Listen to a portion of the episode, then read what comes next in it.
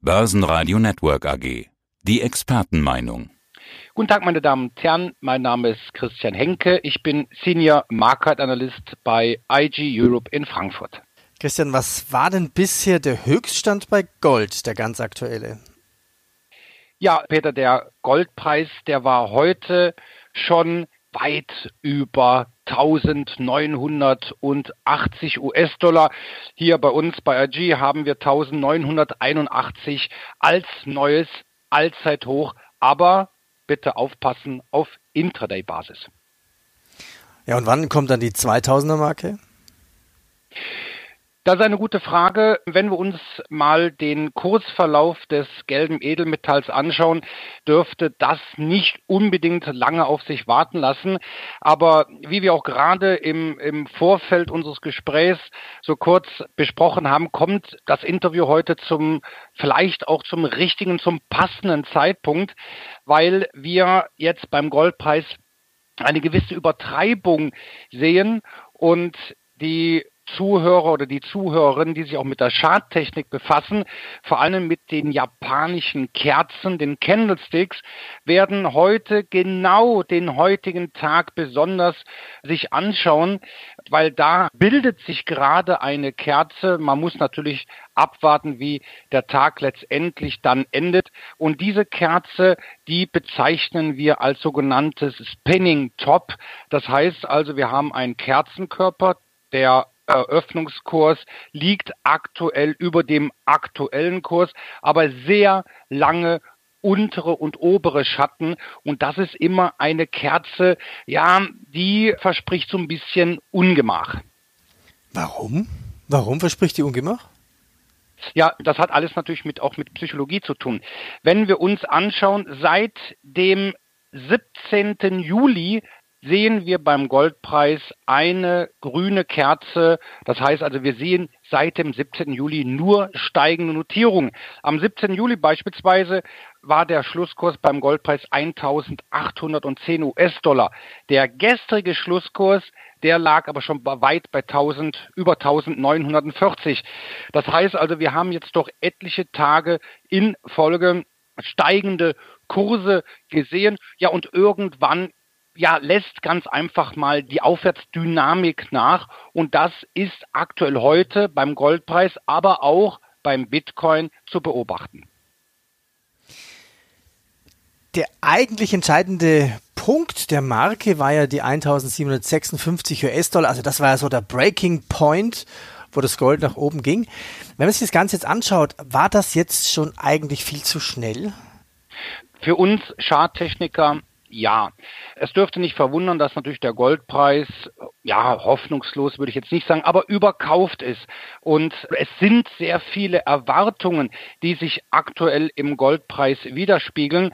Und wenn ein Kurs, egal ob jetzt beim Gold, bei einer Aktie, wie auch immer, zu schnell steigt und dieser Kursverlauf schon parabelförmig ansteigt, also immer steiler, immer steiler, ja, da kann man natürlich sich vorstellen, dass äh, dies, die, die Börsenweisheit, was schnell steigt, kann auch wieder schnell fallen.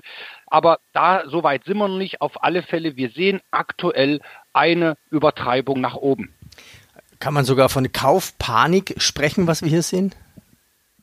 In Anbetracht der aktuellen Situation natürlich das alte Thema Covid-19, also die Pandemie, ja im Grunde schon. Wir sehen auch, dass an den Aktienmärkten aktuell eine Schwäche halt letztendlich andauert. Der DAX kommt einfach nicht mehr vorwärts. Er hat sogar eigentlich eher wieder so den Rückwärtsgang eingelegt. Ja, und dann kommt natürlich Gold als sicherer Hafen gerade recht. Du sprachst von Bitcoin an, die Kryptowährung wieder auf Vormarsch. Der Bitcoin konnte wieder die bedeutende 10.000 US-Dollar Marke überwinden. Wo steht Bitcoin jetzt? Wie sieht es denn charttechnisch aus? Ja, und das ist eben, wo wir, worüber wir schon mal auch bei einem Interview vor einigen Wochen oder Monaten drüber geredet haben. Bitcoin ist das, das neue Gold 2.0. Also der Kursverlauf Bitcoin und Gold ist in den letzten Tagen praktisch 1. Also wir sehen auch hier einen allmählichen Kursanstieg, der sich immer mehr beschleunigt hat. Und gestern war es wirklich ein, eine förmliche Preiskursexplosion beim Bitcoin.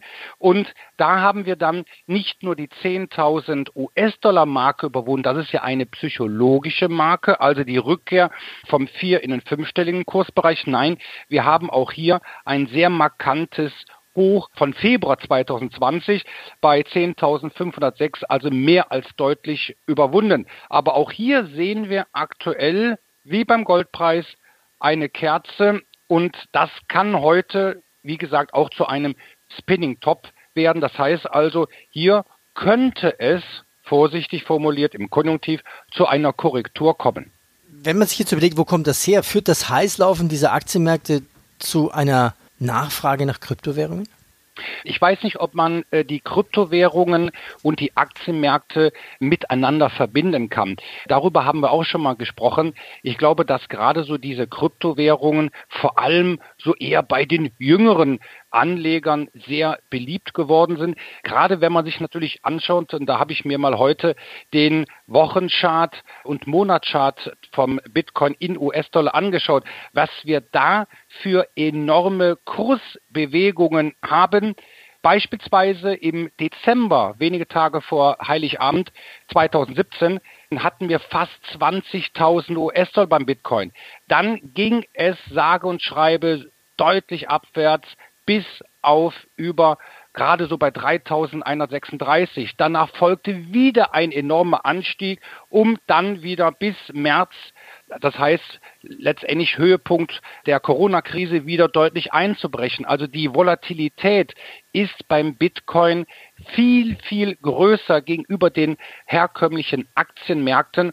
Und ich bezweifle ganz einfach, ob man diese Anlegergruppen so miteinander vergleichen kann.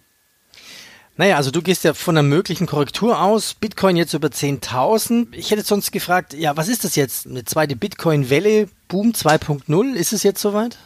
Darüber hatten wir ja gestern gesprochen.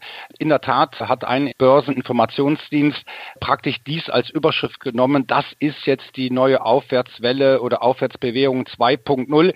Wenn wir uns natürlich äh, anschauen, von wo Bitcoin herkommt im März, 9. März, da ist der Bitcoin genauso, sogar deutlich, deutlicher eingebrochen wie die Aktienmärkte. Da haben wir natürlich auch wiederum einen sehr kräftigen Schluck aus der Flasche genommen. Ob das jetzt schon die Aufwärtswelle 2.0 ist, kann ich jetzt momentan unter schadtechnischen Gesichtspunkten noch nicht sagen, weil damit es richtig deutlich aufwärts geht, müsste der Bitcoin ein weitaus markanteres Hoch aus dem Jahr 2019 bei 13.853 dann auch deutlich hinter sich lassen. Börsenradio Network AG. Das Börsenradio für Broker.